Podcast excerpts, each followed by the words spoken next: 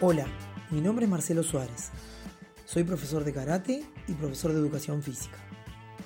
En la columna de hoy hablaremos de un concepto que no se encuentra en los libros de anatomía, referido a un conjunto de estructuras musculares y osteoarticulares de la región lumbo-pelvis-cadera.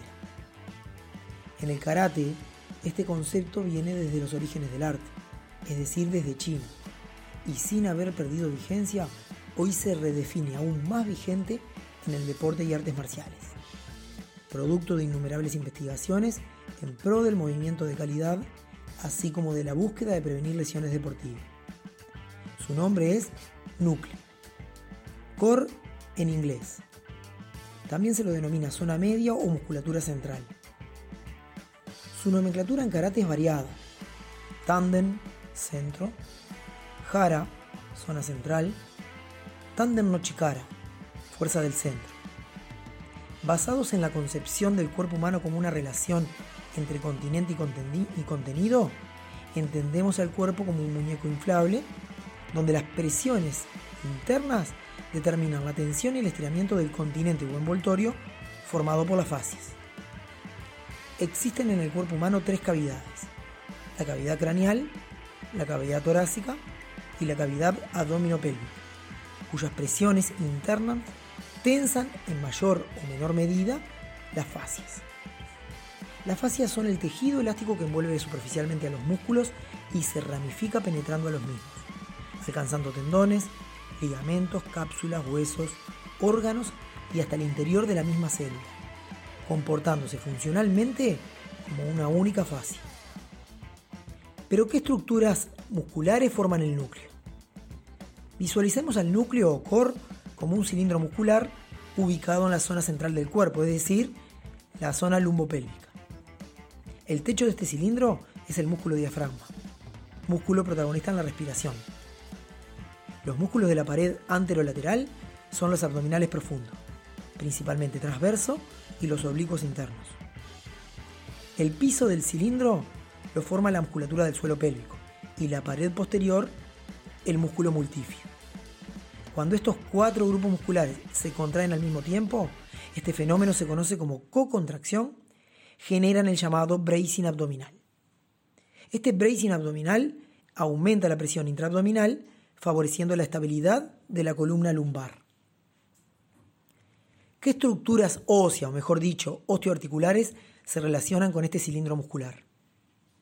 Primeramente es preciso entender que el movimiento se organiza dividiendo el cuerpo en unidades funcionales, capaces de solucionar problemas regionales cada unidad en forma autónoma, pero acudiendo, si es necesario, a la organización general del cuerpo si así lo requiere el movimiento.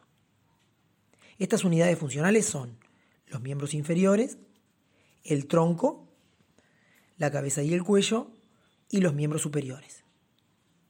¿Cómo se conecta este cilindro muscular llamado núcleo o core con estas estructuras? En la base, con la pelvis y la articulación de la cadera, garantizando la conexión con la unidad funcional de miembros inferiores. En la parte superior, con la parrilla costal y el esternón y así conecta con las estructuras superiores del tronco y de este a cabeza y cuello y miembros superiores. La columna vertebral, principalmente la columna lumbar, al estar dentro del cilindro, es quien se ve directamente afectada por la acción de estabilización del núcleo, por aumento de la presión interna de la cavidad abdominal. Pensemos que su disposición anatómica justifica su función. Las funciones del núcleo o core o zona media son la respiración, el control postural, la estabilidad articular, la transferencia de energía y la generación del movimiento. Según Stuart McGill, en el deporte, su función más allá de transmitir fuerzas entre el tren inferior y el tren superior es la de controlar el movimiento, evitando que se den movimientos innecesarios, sobre todo en la columna lumbar o sea, brindando estabilidad y garantizando lo que conocemos como el continuo movilidad-estabilidad articular, concepto que veremos en futuras columnas. Pero ¿cómo entrenamos al núcleo? Según los fisioterapeutas Castro y Turiel, hay cuatro puntos para entrenarlo. La respiración, la activación, el soporte de carga y la transferencia de carga. Punto 1. La respiración. Es un tema muy extenso en karate, que no trataremos en esta columna, pero sí recordar el papel que el diafragma tiene como techo de este cilindro muscular, que al descender aumenta la presión de la cavidad que está por debajo, es decir, la cavidad abdominal. Punto 2. La activación. Esta engloba la antiextensión, la antiflexión lateral y la antirrotación de la columna vertebral. La activación son los famosos antimovimientos, es decir, los trabajos que pretenden que el core se, se active controlando esos movimientos de la columna lumbar y así generar estabilidad central tan necesaria para los movimientos que busquen desarrollar fuerza. El punto 3 es el soporte de carga. Estos son trabajos que al sostener una o varias cargas, tanto quieto como en movimiento, es el núcleo quien regula la respuesta corporal para que no existan tensiones compensatorias. Es decir, inclinaciones, balanceos desajustados. El punto 4, o transferencia de carga, se logra usando al núcleo o core como pilar estable para generar el movimiento. Repasamos. Para entrenar alcohol, respiración, los antimovimientos, soporte de carga y transferencia de carga. Finalmente decir que como todo planteo en el mundo de la educación física aplicada al rendimiento, requiere procesos lógicos de transferencia. ¿Transferencia a qué? Al gesto específico del karate. Dicho en otras palabras, un core o núcleo bien entrenado en su función estabilizadora será realmente funcional, por ejemplo, a la lucha, si planteamos ejercitaciones que lo eduquen a estabilizar cuando la situación de la lucha lo requiera.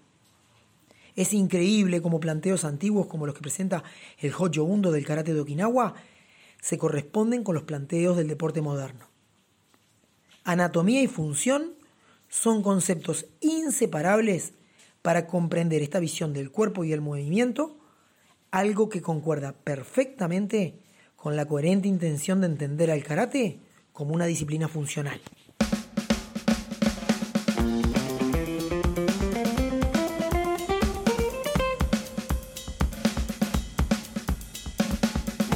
Bueno amigos, eso ha sido todo por hoy. Espero que hayan disfrutado de este episodio. Les cuento que emitimos en vivo todos los sábados a las 23 horas por la página de Facebook de Podcast Toyo y el audio lo publicamos el domingo.